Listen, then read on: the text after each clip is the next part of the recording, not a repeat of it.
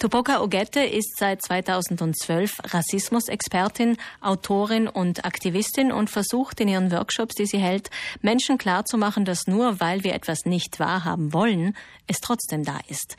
Ich habe die Berliner Autorin getroffen und folgendes Gespräch mit ihr geführt. Guten Morgen. Meine kleine Tochter hat vor einigen Tagen zu mir gesagt, Mami, ich glaube, im Grunde sind wir alle Rassisten. Und ich war überrascht, sie ist neun Jahre alt. Ich dachte mir, okay, wo kommt das her? Wie kommst du auf so eine Idee? Und sie hat dann gemeint, na ja, es haben so viele Leute schlechte Gedanken über andere. Und ich habe ja ihr Buch gelesen, das sie geschrieben haben, Exit Racism, aber ich habe jetzt nicht explizit mit meiner Tochter darüber gesprochen, aber irgendwie scheint sie doch was mitbekommen zu haben. Sie vertreten ja die These, Rassismus ist eigentlich die Normalität und nicht die Ausnahme. Ja, genau. Also ich freue mich, wenn Menschen verstehen lernen, dass Rassismus nicht die Ausnahme ist, nicht etwas Punktuelles ist, nicht etwas, ähm, nicht nur etwas ist, was mit Intention zu tun hat, sondern dass wir alle quasi rassistisch sozialisiert sind. In dem Moment, wo wir irgendwie auf diese Welt kommen, werden wir konfrontiert mit einer rassistischen Gesellschaft, die seit 500 Jahren rassistisch ist, weltweit in allen Ländern wirkt Rassismus. Darin baden wir quasi in der Sprache, in rassistischer Sprache, in rassistischen Strukturen und so weiter. Und keiner ist da außen vor. Wir sind da alle drin positioniert, unterschiedlich positioniert, aber wir sind alle Teil äh, dessen und wir haben das alle sozialisiert und es wäre schön, wenn wir ja verstehen, lernen, wie das ist, welche Mechanismen es da gibt, ähm, wie, wir, wie wir sozialisiert sind, ähm, welche Mechanismen da wirken, meine ich. Und ähm, ja, dann wären wir schon einen ganzen Schritt weiter. Die meisten möchten gar nicht rassistisch sein, sind es aber doch auf eine Weise, weil wir das gar nicht wahrnehmen. Wo liegen denn die Mechanismen? Vielleicht können Sie uns die kurz erklären, damit wir aufmerksam werden darauf. Ha, ähm, das Glück. Also ich finde, Ihre Tochter hat das schon ganz super zusammengefasst, fantastisch äh, für eine Neunjährige.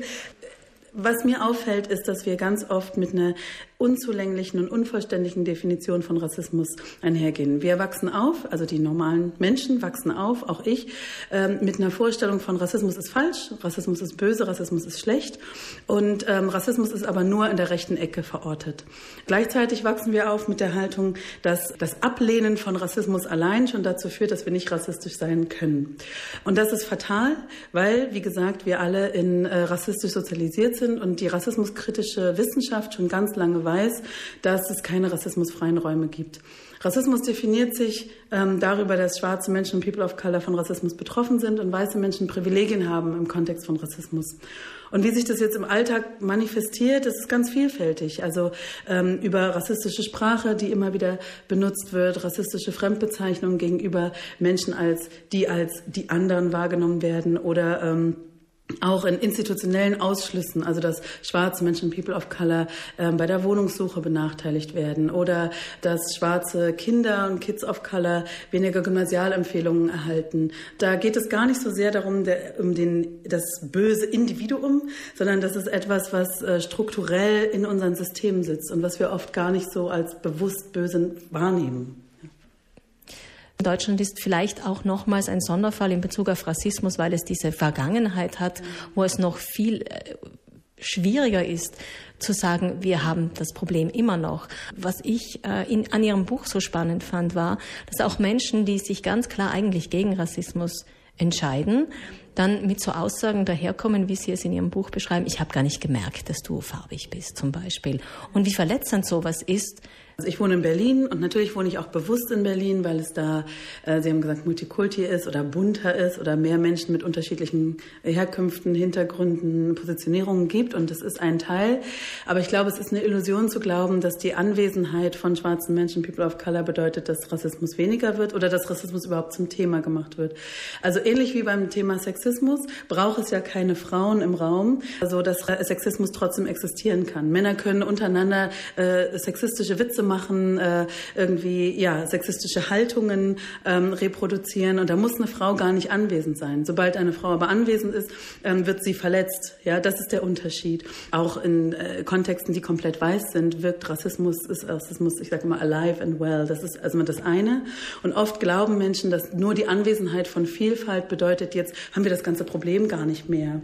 Und das ist, glaube ich, ein großer Trugschluss. Dann äh, ist es nur so, dass einfach ja Menschen mehr vielleicht darüber darüber sprechen, weil es eben Menschen gibt, die sagen, stopp, das tut weh oder stopp, das möchte ich nicht. Ja, vorher ist es vielleicht so ein Konsens, den es da gibt. Ja, also Sprache ist zum Beispiel ein, ein Mittel, also wir wachsen ja auf mit bestimmten Kinderbüchern, die wir vorgelesen bekommen. Ähm, wir gehen in Schulen, wo es bestimmte Schulbücher gibt und so weiter. In, in meinen Workshops zum Beispiel lernen Menschen mitunter das erste Mal, dass ganz viel Sprache und Bilder, die in diesen Kinderbüchern und Schulbüchern reproduziert werden, rassistisch sind.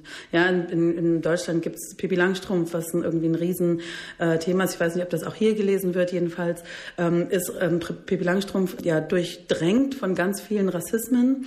Aber Menschen haben das halt als Kind vorgelesen bekommen und haben schöne Erinnerungen daran. Und es ist ja auch eine coole Geschichte.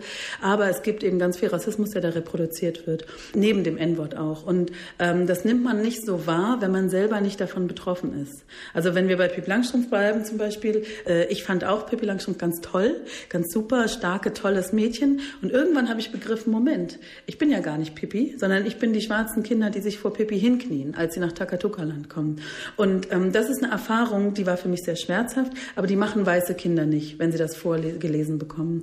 Sprache ist ein ganz wirkmächtiges Mittel und dann auch Bilder. Wir werden den ganzen Tag konfrontiert in den Medien, in Filmen, in Büchern, in Werbung und so weiter ähm, mit Bildern von unterschiedlichen Gruppierungen. Und schwarze Menschen, People of Color, sind oft ab, also gar nicht präsent in diesen Bildern. Und wenn sie präsent sind, sind sie oft stereotypisiert dargestellt als ähm, Opfer, den man irgendwie spenden muss. Also man kann, es wird suggeriert, ein Mensch kann ganz Afrika retten auf irgendwelchen Spendenplakaten oder als Prostituierte oder als äh, Drogendealer. Ja, das sind so bestimmte ähm, Bilder, die immer wieder reproduziert werden und die natürlich auch in unserem Bewusstsein dann abrufbar sind, wenn wir dann auf unser Nachbarn treffen oder auf das Kind, das in meine, die Klasse meines Kindes geht. Frau Gette, was, was wünschen Sie sich oder was würden Sie uns Südtirolern jetzt ans Herz legen?